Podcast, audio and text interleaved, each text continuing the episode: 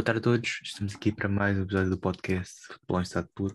O meu nome é Ricardo e tenho aqui comigo mais uma vez o meu amigo Tomás. Tomás, tudo bem contigo? Olá, boa tarde a todos, está tudo bem comigo, como sempre. Espero que esteja tudo bem contigo e preparado para mais um episódio. Episódio este que será especial, não poderia ser de outra maneira. O Benfica, à quarta vez, conseguiu finalmente vencer a UEFA Youth League e logo com 6-0, o recorde da competição numa final. 6-0, sem resposta frente ao Salzburgo, como falámos no podcast no episódio anterior, era uma das, é neste momento uma das melhores formações do mundo e o Benfica mostrou isso em campo. Eu queria começar por aí. Queria saber a tua opinião sobre o jogo, que obviamente não deixa dúvidas, o Benfica mereceu ganhar, e sobre que jogadores é que vês a jogar na equipe principal do Benfica daqui a uns 3, 4 anos? Acho que essa foi uma boa pergunta, essa dos 3, 4 anos. Começar por dar os parabéns ao Benfica, como é óbvio. Uh, à quarta é de vez, não é? Como se costuma dizer. Um, mas sim, acho que foi, foi uma grande resposta depois do Salzburgo ter dado 5 a 0 ao Atlético Madrid. Eu vi muita gente a, a falar bem da equipa do Salzburgo, realmente tinham bons elementos um, e estava preocupado para este jogo. Acho que o Salzburgo era uma equipa uh, com muito poderio físico, mas esse poderio físico não se viu no jogo. Os melhores jogadores deles, uh, que era uh, Simic e Diakite, um, não, não se viram. E o Benfica foi o jogo todo superior. Uh, e quem diria que depois de estar 2-0 ao intervalo, uh, um jogo assim mais ou menos disputado, o Benfica mais por cima do jogo, na minha opinião, quem diria que o Benfica chegava à segunda parte e ia marcar 4 golos. Um, com o seu super reforço, não é? Uh, Henrique Araújo, um grande avançado, e, e claro, com, com Martineto, Diego Moreira e, e entre outros a, a fazer magia. Em relação agora aqui à, à, segunda pergunta, vejo alguns daqui a um ano, se calhar já, por exemplo, um, capitão uh, Tomás Araújo, visto que já é um de, de 2003, uh, ah, Henrique Araújo, que também o próprio já marcou até pela equipa principal, acho que são dois jogadores que, que eu vejo, se calhar para a próxima época, já a jogar como jogaram esta época. Agora, entre dois anos, Uh, se calhar vejo aqui Diego Moreira, acho que é inevitável. Eu acho que meter Diego Moreira já este ano, na pré-época e no início da época, na equipa principal, é estar a queimar o jogador. Porque Diego Moreira tem 17 minutos na equipa B e pode acontecer com muitos jogadores que saltam etapas e depois não resulta. O mesmo com Martinete, Martinete um bocado com mais minutos na equipa B. Primeiro é preciso também saber se Martinete fica, não é? Que há aquela questão da renovação. Por exemplo, sim, Chernedur e acho que António Silva são mais outros jogadores que, que daqui a um ano ou dois, dois anos ou três, vejo na equipa principal. Uh, e não sei se também podemos falar aqui dos guarda-redes, não é? André Gomes e até o próprio, como é que se chama o guarda-redes que não jogou, que está-me a faltar o nome? O Samuel Soares. O Samuel Soares são, são grandes jogadores e, e por isso são grandes guarda-redes e acho que são guarda-redes que até Samuel Soares até mais, está mais preparado até para o ano, até pode ser já o primeiro guarda-redes da equipa B que já, já é muito bom para evoluir, mas sim, acho que é por aí que o Benfica tem que pensar, e é o que eu digo, é referir que jogadores como Diego Moreira, Chernadur, se calhar estes dois, António Silva, estes três em evidência, acho que subir já para a equipa principal, para começar a época com a equipa, pode estragar os jogadores. Ou também não, mas pode estragar. Sim, eu acho que sim, concordo contigo. Acho que cada jogador precisa de fazer a sua etapa à sua velocidade passar por todos os escalões para aprender muito mais. Um, não consigo perceber muitas vezes uh, estrearem jogadores com 15 anos se depois deixam de apostar neles. E, e eu, eu, acho que é aí que tu queres te referir quando sim, pode queimar jogadores. Não, Porque... e temos um exemplo até do Benfica que é Tomás Tavares. Sim, exatamente. Um jogador que foi muito queimado. De que vale experimentar um jogador de 15 anos, imaginem, por um jogo que depois não será aposta vão fazer o miúdo elevar as suas expectativas para depois cair na realidade.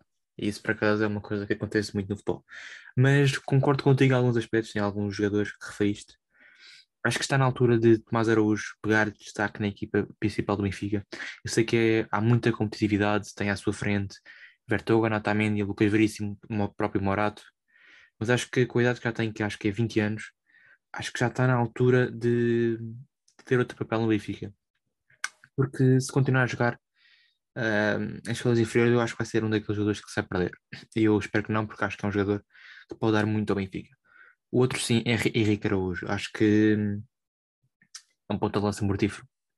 Uh, eu acho que já há muitos Benficas a sonhar com o Henrique Araújo nas, uh, na, na frente de Gonçalo Ramos.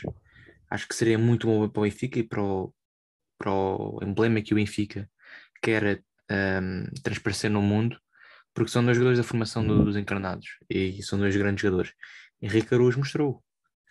Chegou um dia ou dois dias antes do, da partida e marcou logo o hat-trick e fez uma excelente exibição. Um, acho que é um jogador que é para apostar agora, na próxima temporada, porque, como estamos a ver, Darwin provavelmente sairá, Seferovic o mesmo caminho, um, Yaremchuk assim assim, e mais. Gonçalo Ramos tem jogado mais com médio centro ofensivo, portanto acho que Henrique Araújo tem tudo para, para vingar. Eu acho que. Eu não estou a ver Seferovic, que teve este ano todo encostado.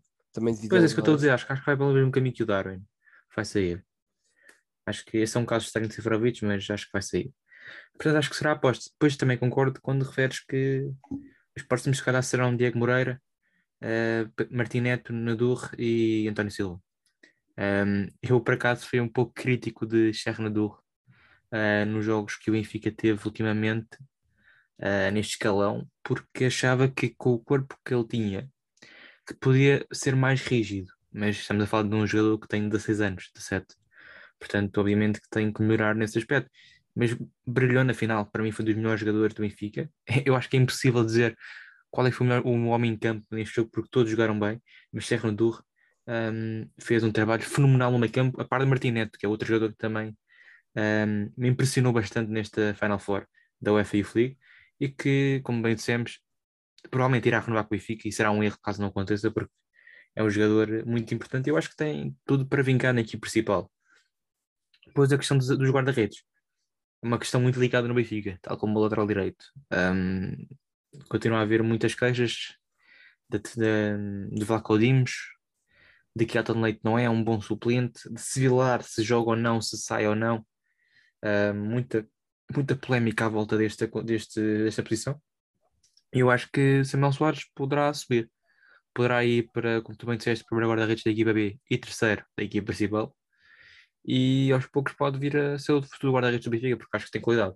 Tal como André Gomes, que também mostrou neste final, apesar de Salzburgo não ter uh, feito um jogo assim nada de especial no, no que toca ao ataque. E eu, por acaso, para fechar este tema, um, queria falar aqui um pouco sobre o jogo, porque um, eu acho que o ponto-chave foi mesmo os dois golos logo nos primeiros 15 minutos, porque, como bem vimos, um, as declarações do avançado do, do Salzburgo, uh, o Simic, antes do jogo, que disse que iria ser o melhor marcador da UEFA Youth League, ia fazer por isso e que queria, obviamente, ganhar, que ia ganhar, neste caso, a, a competição. Muito convicto daquilo que ia acontecer.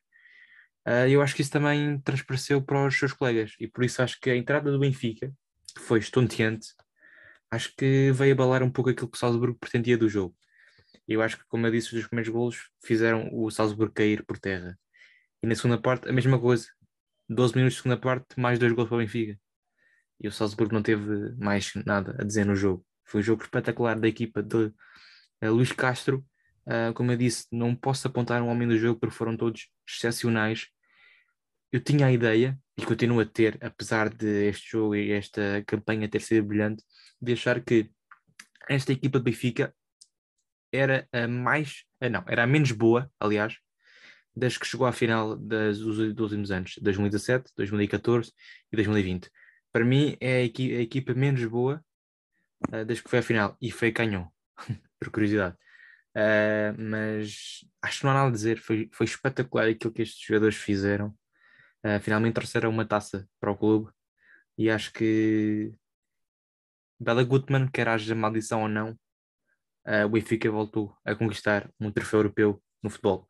Não foi no sénior, mas foi nos juniors e contei na mesma. Tomás, para fechar, palavra para estes jogadores e para aquilo que fizeram nesta UEFA Youth League. Ah, acho que é dar os parabéns, acho que, que, jogaram muito bem, como tu disseste, foi, foi perfeita esta final, tanto como quase todos os jogos até lá chegar. E acho que cada jogador agora tem que ter calma e, e tem, que, que, tem que ir crescendo. E como nós já falámos aqui, não podem estar a saltar etapas e depois perderem-se. Por isso acho que é ter calma e ir para aos poucos e poucos. Concordo absolutamente com isso. E esperemos que o Benfica aposte nestes jogadores. porque senão sabemos bem quem é que está aí à porta para querer, para querer apostar neles. Não é muito longe, é só do outro lado assim do circular. Um, mas passando a outro tema e continuando também na Europa, porque tivemos, obviamente, a Semana Europeia e tivemos o melhor jogo para mim deste ano até agora. City 4, Real Madrid 3. Tomás, o jogo mais esperado destas meias-finais de competições europeias e não desiludiu. O que é que tens a dizer sobre esta partida e sobre aquilo que o Real Madrid conseguiu, tendo em conta que não fez um jogo por aí além? Sim, digo só que a única coisa de má neste jogo foi o resultado, podia ser para outra equipa, porque eu, como, como fã do Liverpool, adepto do Liverpool, se no caso o Liverpool chegar à final, tenho mais medo de jogar contra o City do que o Real, mas isso é coisa para discutir futuramente, noutro, noutro episódio. Mas sim, foi um excelente jogo e, e acho que é o que tu dizes. Acho que 4-3 foi uma vitória para o Real, porque o Real não jogou nada, um, jogou zero comparado com o que o City fez. O City falhou 3 ou 4 golos feitos, então Marres falhou uns 3. Um, e sabe-se que um golo de diferença em casa do Real pode não ser muito. Claro que estamos a falar do City, mas, mas quem tem Benzema faz tudo. Quem tem Benzema é Vinícius Júnior. Então, Vinícius Júnior, o gol foi, dele foi espetacular. E pronto, se é Benzema, não é? Benzema marca tudo quanto é jeito. Uh, e um jogador aos 82 marcar um, uma panenca daquela depois no hum. último jogo ter falhado dois penaltis é, é, de respeito e por isso acho que é, é esperar outro 4-3 na segunda mão, claro, para o lado do Real Madrid e depois ir para prolongamento e ver o que é que acontece. Não se podia pedir melhor. Não se podia mesmo pedir melhor. Eu acho que se fosse Guardiola neste momento estaria muito, muito, muito chateado com os jogadores do City. Tu tocaste numa rede, que falhou duas ou três apanhadas de gol. Eu também toco um pouco na defesa do City porque esteve bastante mal em alguns lances que deram gol. Tu falaste em Vinícius, um lance absolutamente fantástico sobre o Fernandinho, mas a abordagem do médio, que foi adaptado ao lateral direito brasileiro, é muito mau ainda por cima frente a um, um jogador que ele conhece bem da seleção. Uh, e sabemos que quando Vinícius tem a, ala aberta, ninguém o para. Nesse gol também acho que Ederson podia ter feito um pouco mais porque não saiu a bola, não fechou o ângulo da baliza e Vinícius finalizou com muita classe. Um, depois, obviamente, a abordagem estúpida do Laporte é para mim dos penaltis mais ridículos que eu já vi ultimamente. Uh, não faz sentido o que ele fez, mas eu acho que o City, este era um daqueles jogos que a equipa de Guardiola podia ter dado 5-1. Sem exagero, 5-1. Sim. 6-1 talvez, mas isto é exagerado se calhar. Mas 5-1. eu acho que voltou a acontecer aquilo que tem acontecido este ano na, na, Liga dos Campeões contra o Real Madrid. O PSG venceu por 1-0 a primeira mão. Podia ter vencido por 2-3-0. O Real Madrid não fez nada. Venceu por 1-0, deu esperanças ao Real frente ao Chelsea. Foi ao contrário, o Real começou a primeira a ganhar a primeira mão, mas na segunda o Chelsea teve a ganhar 3-0 e teve mais oportunidades de marcar gol. Não marcou e o Real marcou, levou o prolongamento e passou. Isto está acontecendo novamente agora contra o City. Veremos se tem o mesmo efeito ou não, mas que o Real Madrid se tem mantido muito à base da qualidade individual dos jogadores nesta Liga dos Campeões, é verdade. Modric voltou a fazer um excelente jogo, Benzema, como tu falaste, Vinícius, tem sido à volta disto. Courtois também fez algumas defesas, Agora, em termos de equipe, o City deu, deu 5-0 ao Real Madrid, na minha opinião. Fez um jogo fantabulástico, mas 4-3, tudo em aberto. E o City só pode se queixar de si próprio por não ter um, um resultado muito mais favorável. Agora, à segunda mão, no Bernabéu, a camisola pesa, como dizem muitas vezes.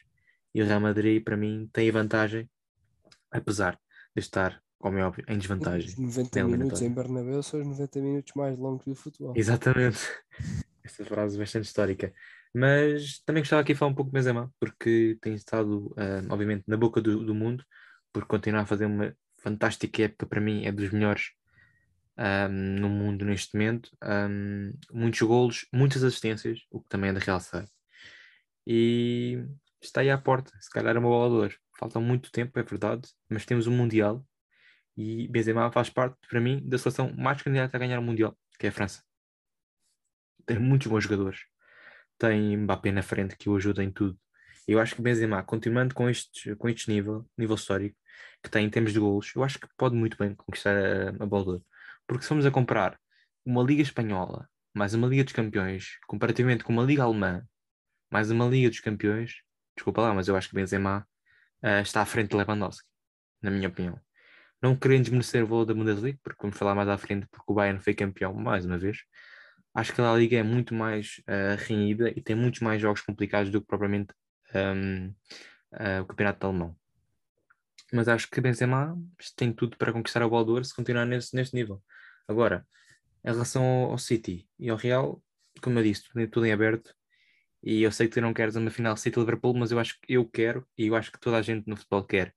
E por não, falar assim, nisso, o Liverpool venceu o Villarreal. Se me garantir que o Liverpool ganhe, eu quero. Mas o que é que achaste do Liverpool? Esse é que é o 2-0 do Villarreal, criticou-se muito a equipa de Unai Emery. Eu acho que, que, que, fez um jogo muito bom contra uma equipa que defendeu bem e, e que não vou criticar o Vila Real, como vi muita gente, muito jornalista a criticar por ter defendido. Mas entendes as críticas Real... ou não? Eu não, porque acho que o Vila Real fez o seu jogo, porque é assim, não, não é por ser adepto do Liverpool, vamos ser sinceros. O, o, a qualidade de equipa do Liverpool é 10 vezes superior à do Vila Real. E cada um tem a sua estratégia, cada um acho mais vergonhoso, por exemplo, o Simeone, com a equipa que ele tem, fazer o que o, Real, o, que o Vila Real fez. Eu acho que o Vila Real jogou com o que tinha, não tinha o seu atacante, a sua arma de, de fogo, e, e, fez o que tinha, defendeu com o que pôde, levou 2-0. Acho que o Liverpool podia ter marcado mais, um, não marcou, mas acho que o Vila Real fez o seu trabalho. Um, e é assim: o Vila Real eliminou o Bayern Munique, por isso deixem lá os rapazes trabalharem. Uh, pode haver uma surpresa na segunda mão, eu espero bem que não. Mas, mas eu não critico o Vila Real, eu sou daqueles, eu sou daqueles que acho que cada um tem o seu jogo, cada um joga à sua maneira e depois os adeptos escolhem torcer pela equipa que eles acham que joga melhor uh, ou pela equipa que tem o futebol mais vistoso. Por isso, uh, em relação ao Liverpool, acho que o Liverpool fez um grande jogo. Tiago está tá a jogar muito quando não está lesionado e, estou entusiasmado e, acho que agora também tocar um bocado naquele assunto da bola de ouro, acho que isto vai ficar entre o vencedor da, da Premier League, porque se ganha o Liverpool a, a, a, a, Champions League, se ganha o Liverpool a Champions e tendo em conta que, que, pode ganhar ainda a taça da Liga e ainda pode ganhar a Premier League, pode ser Salah ser eh, o ouro, como também foi o que tu falaste Benzema, por isso acho que agora a Champions League é um fator muito importante para de ouro e acho que há aqui dois jogadores que claramente estão nesta corrida, que é Salah e Benzema. Mas olha que eu acho que o Mundial será mais preponderante. Primeiro porque estará mais na memória de quem, de quem vota. Porque acontece Sim, até porque o Salah está tramado para o Mundial. Pois, não, não vai. vai lá estar. Vai ver do sofá. Mas esse outro jogador que também tem feito, não, não, é, não é me surpreender, porque Salah é um grande jogador, mas tem feito épocas muito consistentes e este ano então está a praticar um futebol espetacular e o Liverpool está na forma que está, muito por causa dele. Também muito por causa da equipa que tem, porque são jogadores espetaculares. Tu mudas um jogador do ataque, não muda nada, a qualidade continua a mesma. Agora, em relação a este jogo, também não concordo com as críticas. Acho que cada jogo tem a sua estratégia. O Villarreal sabe que se jogasse como, como joga, por exemplo, contra o Getafe, ia levar 7-0 e não estou a ser eh, irónico. O Liverpool é muito forte na, na frente de ataque. Ok, podemos dizer assim: é pá, jogaram tão defensivos e perderam 2-0. De que valeu? Pá, as certezas às vezes correm certo, outras vezes não. O Villarreal uh, saberá isso muito melhor que, que, que eu e que nós. Um, acho que foi um jogo tranquilo para o Liverpool. Teve a posse de bola, teve o controle do jogo, um, Tiago teve, acho que falhou cinco passos, se não estou em erro, ou três. Uh, ou seja, um, passou muito por ele, passou muito por Tiago, o, a distribuição de jogo do Liverpool. É verdade que o Vila Real ainda conseguiu aguentar algum tempo, mas ele alguma vez tinha que entrar a bola. E acho que o Liverpool conseguiu com os oportunidades que teve marcar dois gols, podia ter marcado muito mais, é verdade, mas marcou, está em vantagem na eliminatória e eu acho que está entregue apesar do Villarreal depois ter eliminado as Juventus e o Bayern ter obviamente uma palavra a dizer nesta, nesta eliminatória. Contudo, acho que o Liverpool está muito bem entregue uh, na final, mas vamos ver. O Villarreal é capaz de surpresas e o Liverpool, com o Benfica, ainda tremeu ali um pouco. depois de achar que estava resolvido na primeira mão. Tomás, um, como é que estás a olhar para o Liverpool também na Premier League? Isto tem sido, isto vai ser, aliás, até final da época, uma luta muito renhida e com muitos jogos em várias competições para o Liverpool. Tem a Champions League, tem a Premier League, ainda tem a, a, final, a meio de maio, mais ou menos, a final da, da taça contra o Chelsea. Sim, acho que é assim. À partida, no início da época, estes clubes, o Liverpool, o City, já sabem um, que vão ter muitos jogos. Principalmente o Liverpool está a ter, porque vai ter aquela final e vai ter a Champions e a Premier League. Uh, mas tirando um jogo, vai ser, tirando um jogo, vai ser a final contra o Chelsea, vai ter os mesmos jogos que o, que o City, por isso acho que é ela por ela. Uh, eu não mentiria se estivesse nervoso para este final de temporada, porque o Liverpool ou pode ganhar três títulos ou pode ganhar só um, que é o que ele já conquistou. Por isso espero que seja outra versão de ganhar quatro títulos, porque se o Liverpool ganha quatro títulos, hum. eu acho que é um feito histórico ganhar a Premier League e Champions. Sim, sim é, é, muito, é muito, olha, é olha, muito difícil, difícil, uma equipa ganhar a Premier League e ganhar a Champions League. É assim, muito difícil. Eu sinceramente acho difícil pelo simples facto do City acho que não vai perder mais pontos na Premier League. E infelizmente acho que é por causa daí. Agora, temos a Champions League e acho que é acreditar na Champions League. É assim, eu sou, como eu disse, sou apologista de uma final City-Liverpool porque já nos falta uma boa final Liga de Campeões com bom futebol, que não tem acontecido ultimamente. Já lá vão uns bons anos. Mas acho que o Liverpool, eh, como tu bem disseste, tem tudo para dar certo, tem tudo para dar errado. Vamos ver se o Liverpool aguenta. Acho que consegue aguentar e vai conseguir conquistar alguns títulos. Não sabemos se será a Premier League, Champions ou Taça, mas acho que vai conquistar pelo menos um. um porque, como eu disse, é uma equipa espetacular. Tu mudas o jogador e nada muda. Cuidado, continua lá. Passando a outra competição europeia, a Liga Europa, tivemos os jogos desta um, quinta-feira da Liga Europa. O Leipzig venceu por 1-0 um o Rangers e o Frankfurt foi a Londres vencer o West Ham por duas bolas a uma. Tomás, o Leipzig, talvez a equipa mais favorita a vencer a competição, cumpriu. É verdade que sofreu para vencer a equipa escocesa, mas cumpriu e está em vantagem na eliminatória. E o Frankfurt, podemos assim dizer, foi surpreender a Londres do West Ham por 2-1. Acreditas numa reviravolta dos Embers e Leipzig? Achas que está mais perto da final, na tua opinião? Sim, sinceramente acho que o Leipzig está mais perto da final, não tanto quando, quando se pensava, porque ganhar em casa um 0 Rangers é curto. Uh, temos o exemplo do Braga.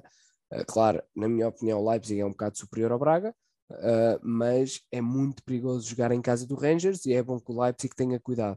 Em relação ao West Ham Frankfurt, sinceramente acho que ganhar a Inglaterra 2-1 ao West Ham é muito bom. E este Frankfurt vindo de eliminar o Barcelona acho que não perde esta eliminatória. Acho que a final está lá o Frankfurt e o Leipzig que por sinal vai ser um jogo interessante duas equipas alemãs. Não, exatamente, eu, eu por acaso não tenho a certeza. Hei, de pesquisar e dizer no próximo episódio qual é que foi a última final entre duas equipas alemãs numa competição europeia na Liga Champions uh, não me recordo assim de uma ultimamente. Ah, tivemos a do Bayern Dortmund, obviamente, em, 11, em 12-13, aliás.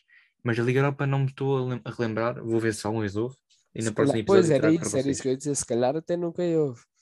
Mas falando do jogo, um, acho que o Frankfurt, como tu bem disseste, vindo dominar o Barcelona e com o apoio massivo dos adeptos que tem tido, acho que está muito forte, está muito unido o grupo e eu acho que pode aqui segurar o resultado na Alemanha. Estava à espera um pouco mais do West Ham. Uh, acho que este ano caíram um pouco de rendimento meio da temporada, tanto na Premier League como agora nas competições europeias. E... Mas gostava muito de ganhar sempre, porque acho que é uma equipa. E tem lá o Marco Nobel, vai retirar-se. E era muito giro vê-la conquistar um título pela, pelo West Ham. Acho que continuo a achar que tem melhor equipa que o Frankfurt, mas isso pouco vale, não é? E o Frankfurt mostrou em si campo e voltou a levar de vencido. O West Ham vem de duas vitórias consecutivas fora para a Liga Europa, depois da vitória em Barcelona, em Camp Nou, por 3-2. Agora venceu a Inglaterra por 2-1. E eu acho que, hum, não vou dizer que está arrumado, obviamente não está, porque um 0 do West Ham empata a Liga Eliminatória, mas que parte em vantagem, parte a equipa alemã. No outro jogo, o Leipzig venceu, como eu disse, o Rangers por 1-0. Acho que foi um jogo em que o Leipzig, obviamente, uh, podia ter feito muito mais. Uh, esteve, teve o controle do jogo, teve várias oportunidades de gol, mas um, não conseguiu. O Rangers conseguiu defender muito bem, foi aproveitando ali o outro ataque, mas também não conseguiu marcar e, o, e, o, e acabou por levar um gol já perto do final que deixa o Leipzig em vantagem. acho que o Leipzig vai conseguir manter esta vantagem, mas cuidado porque o Rangers em casa é muito forte, vimos como é que foi com o Braga, tanto na vez, nesta, nesta vez recentemente, tanto naquela vez em que o Ruben Amorim foi lá e esteve a vencer por 2-0 com o Braga e foram perder 3-2 e ficaram eliminados. É uma equipa muito, muito difícil a jogar em casa e quer dar tudo nesta, nesta competição porque está muito difícil ganhar na, na Escócia. Acho que será o Celtic o vencedor e quer fazer história na, na Europa. E acho que em casa, com o seu público, pode muito bem virar aqui a eliminatória contra o Leipzig, que foi muito perdulário nesta primeira mão da Liga Europa. Na Conference League, o Roma, a Roma de Mourinho foi empatar a uma bola a Leicester, Inglaterra, num jogo que, que, é quase um jogo de Champions League entre duas equipas muito fortes. E o Feyenoord venceu em casa o Marselha por 3-2 num jogo absolutamente fantástico, cheio de grandes golos. Tomás, Conference League, uma nova competição, por acaso gostava de saber a tua opinião sobre esta nova criação. Achas que a UEFA fez muito bem em fazer ou achas que é desnecessário? Sim, fez muito bem. Acho que não era uma coisa que era uh, necessária, mas também acho que não é uma coisa por ter sido criado que, que seja má. Acho que é uma coisa interessante para dar uh, imagem a clubes pequenos Uh, neste caso temos o exemplo do Bodo Glimt, não é? Que foi eliminado por acaso pelo Roma, mas que era um clube que pelo menos eu não conhecia a entrada desta época e esperemos que seja uma época em que aconteça mais surpresa destas. A primeira edição não aconteceu isso, porque temos uma meia final de Feyenoord Marseille e Leicester Roma, mas uh, sinceramente acho que, que mesmo agora, por exemplo, se Feyenoord que ganhou ao Marseille em casa, um grande jogo, for à final, Uh, e se porventura conseguir ganhar, acho que é até com um vencedor interessante, o Feyenoord. Agora, por um lado, foi aquilo que nós já discutimos, que é o exemplo de, isto valer os mesmos pontos que, que a Champions e que a Liga Europa. Ou seja, se, como a Europa Conference League tem mais holandeses, que é, que é o país que está a disputar com Portugal a terceira vaga da Champions, não faz sentido, mas acho que, sim, acho que nós já tivemos a discutir isto no episódio anterior. Sim, acho que não faz sentido nenhum. Acho que é a única coisa que tem que ser mudada. Sim, porque não faz sentido, é uma competição inferior. É muito mais fácil para equipas um, como o Feyenoord, por exemplo, que raramente estão na Champions League, conseguirem conquistar esta competição. Um, depois vemos equipas portuguesas a, a, darem tudo para chegar aos quartos de final, quando esta equipa vai passeando até à meia final final. Um, acho que é uma coisa que tem que mudar, obviamente. Não sou muito apologista da criação desta competição, acho que foi um pouco desnecessário. Uh, foi só mesmo para gerar mais dinheiro, que é aquilo que passa na cabeça de todos os dirigentes da UEFA. Um, não sei se já falámos aqui uh, sobre o novo formato da Liga dos Campeões, 2023-2024. Já falámos, ou não? Acho que não. Não sei se sabes, mas vai ser como, como se fosse duas ligas. Não sei se já foste ler alguma coisa sobre isso, mas vai ser uma coisa da, fi da Final Four, não.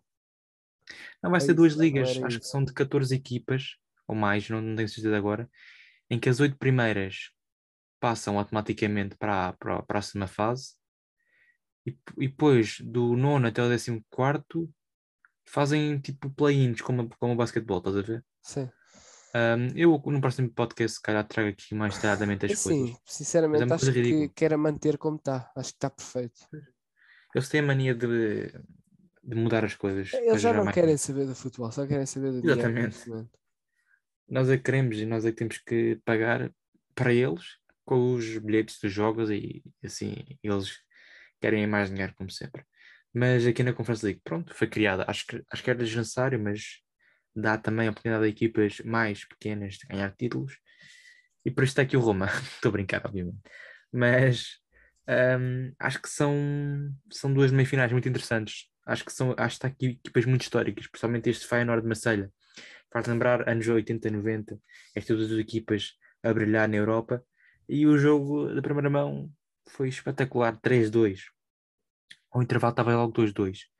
Acho que são duas equipas que praticaram um grande futebol nesta partida, jogaram taco a taco, a atacar, a defender, fizeram tudo bem e quem acabou por se rir foi o Feyenoord, que está em vantagem na eliminatória e vai agora à França para segurar este resultado. Depois a Roma, um, acho que consegue um salto positivo em Inglaterra.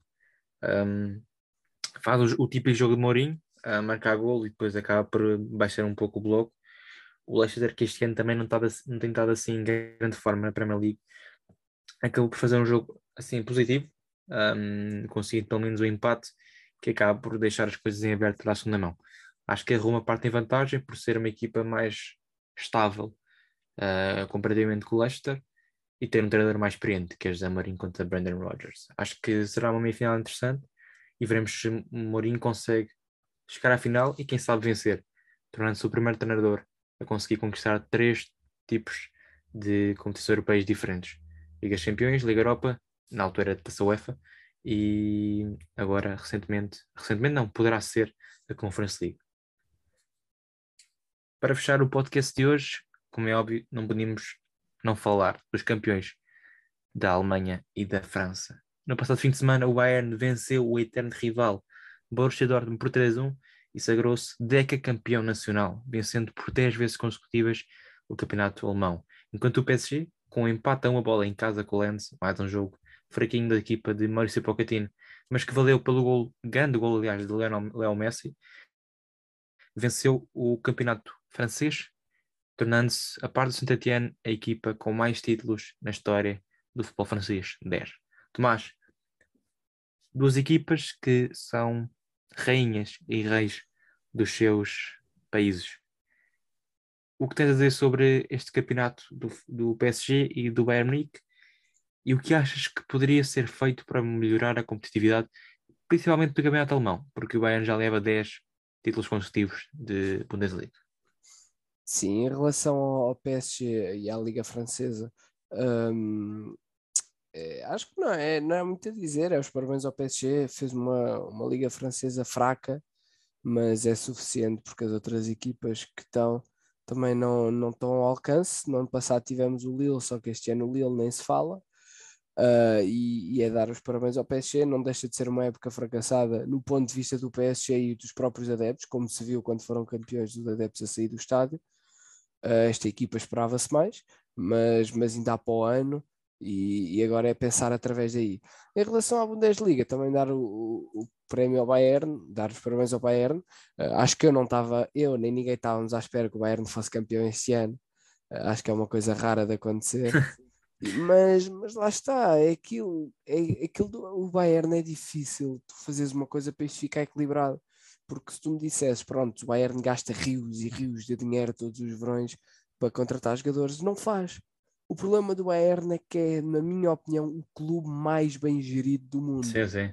Porque faz contratações a zero espetaculares, faz contratações de jogadores no fim de contrato muito baratas, espetaculares, faz contratações... Não é, não, não é um clube que gasta assim muito não, dinheiro. Não, não gasta nenhum, não, é zero quase. Contrata uh, internamente, uh, quando contrata jogadores desconhecidos, baratos, esses jogadores desconhecidos passado uma época estão a jogar, estão a ser titulares, por isso é uma equipa que que é muito bem gerida e é a equipa que é melhor, mais bem gerida em todo o mundo. E aí a resposta de serem campeões, não pelo facto de esbanjarem dinheiro e contratarem tudo o que lhes aparece à frente, não é? Quando é assim que acontece, acho que não há muita coisa que se possa fazer. É as outras Sim. equipas que melhorem. Eu vou começar pelo Bayern e concordo contigo com o que disseste. Acho que a única.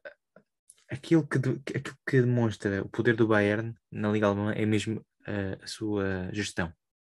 É um clube muito bem gerido. Não é um clube que, como bem dissemos aqui, que gaste rios de dinheiro em cada mercado. Um, é um clube que segura os seus jogadores, que dá-lhes oportunidades de, de desmantelar, faz bom, bons contratos. Contrata, como também disseste, internamente, roubando, por assim dizer, aos rivais as suas pérolas.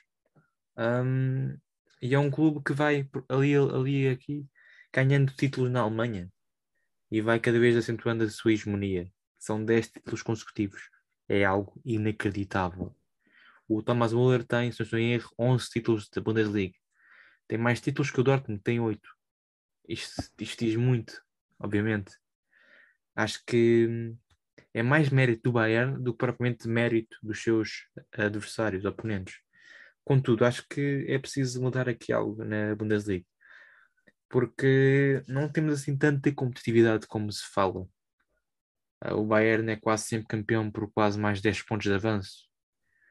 Não tem assim, não tem aqui em mente ao certo, mas nestes 10 anos em que ganhou os títulos, talvez em, mais, em 6 ou 7, venceu por mais 10 pontos o seu rival, que estava em segundo.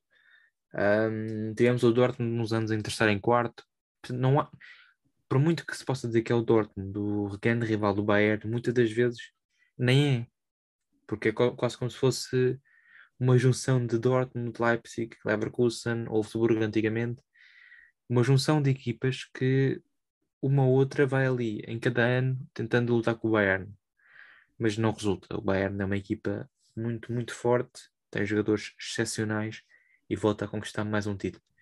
Acho que é uma época fracassada para Nagelsmann porque o que o Bayern queria, o que os adeptos queriam era a Champions League. E isso ficou muito cedo vincado que não iria acontecer. Perderam frente à Vila Real. Foram eliminados no seu estádio. Acho que apesar de terem sido campeões, fizeram uma época fraca. Tiveram quatro derrotas em 31 jogos até então, mais três empates. Tiveram derrotas com equipas como o Bochum, Perderam com o Borussia Mönchengladbach, que está lá para baixo na tabela. Ocupa neste momento o 11 lugar. Um, por muito que sejam campeões, acho que foi uma época fracassada do ponto de vista daquilo que se esperava do Bayern. Por isso acho que há muito para melhorar no próximo ano, principalmente nas competições europeias. E é aí também que o PSG pecou, pecou aí muito. Por isso é que os seus adeptos estão chateados com a equipa, com a direção, porque o PSG investiu dinheiro muito dinheiro para conquistar a Champions League, algo que nunca conquistou na sua história. Não era para conquistar mais uma, mais uma liga francesa, que pouco ou nada interessa, porque nesta competição é que não há mesmo competitividade. O, o PSG é quase sempre campeão por quase mais de 20 pontos de avanço. Isto é exagerado. Mas é o que acontece na realidade. O PSG em 34 jogos soma 4 derrotas e 6 empates na Liga Francesa. Como é que uma equipa que tem Messi, Mbappé, Neymar, Verratti, Marquinhos, Keylor Navas, Donnarumma, Hakimi, Nuno Mendes, entre tantos outros grandes jogadores, faz estes, estes, estes dados estatísticos numa liga como a francesa, que é muito, muito, muito fraca dentro daquela que é chamada a top 5 uh, das ligas europeias. Não há competitividade alguma e o PSG é campeão justo porque foi melhor que as outras equipas, pudera, mas aquilo que eles queriam era a Champions League e não conquistaram. Por isso acho que é uma obviamente, fracassada do PSG. E estou curioso por saber como é que será a próxima janela de transferências e o próximo ano, porque o PSG, continuando mais um ano sem ganhar a Liga dos Campeões, vem por aí abaixo, uh, não tenho a mínima dúvida. Tomás, uh, achas que Mbappé fica ou sai e Pochettino? Qual é a tua opinião? Sim, em relação ao Pochettino, acho que sinceramente vai sair. Uh, porque não pelo próprio treinador, mas acho que estão muito descontentes com ele. Em relação ao Mbappé, já nem sei dizer. No início dizia-se que ia sair, já era certeza que ia sair. Agora já se fala que pode ficar mais um ano, por isso hum, acho que a novela Mbappé ainda vai ter muito de se falar. Agora, que eu, te, eu tenho mais certeza, tinha há uns meses tinha mais certeza que ia para o Real do que agora, isso tinha de certeza, porque agora já quase nem se fala sobre isso. Verdade, por acaso acho que vai ser uma, uma, uma novela de mercado muito, muito interessante. Não sei se será até, às ultim, até a última ou não, mas Mbappé vai valer rios de dinheiro, seja para o Real Madrid ou para o PSG. Um, será difícil aguentar as capas de jornais todos os dias com o Mbappé. Ainda hoje tivemos a notícia de que Raiola tinha morrido. Todos os meios de comunicação social portugueses e internacionais disseram que ele tinha morrido. Ele o próprio recorde já tinha avançado há dois dias que ele havia falecido. E, no, e, e contudo, hoje, mais tarde, uma hora, duas horas depois do anúncio da sua morte, veio uh, um tweet do próprio uh, a atualizar o seu estado uh, de maneira irónica, pois nos últimos quatro meses já foi dado como falecido por duas vezes. Portanto, há que ter cuidado com, com o jornalismo de hoje em dia e sabemos que muitas das vezes só é feito notícias para ganhar dinheiro. E Mbappé vai valer muito as capas de jornais e vai valer muito dinheiro neste, neste meio de comunicação. Mas Tomás, por hoje é tudo. Obrigado por ter estado aqui comigo e aos nossos ouvintes. Fiquem bem e até à próxima. Até à próxima.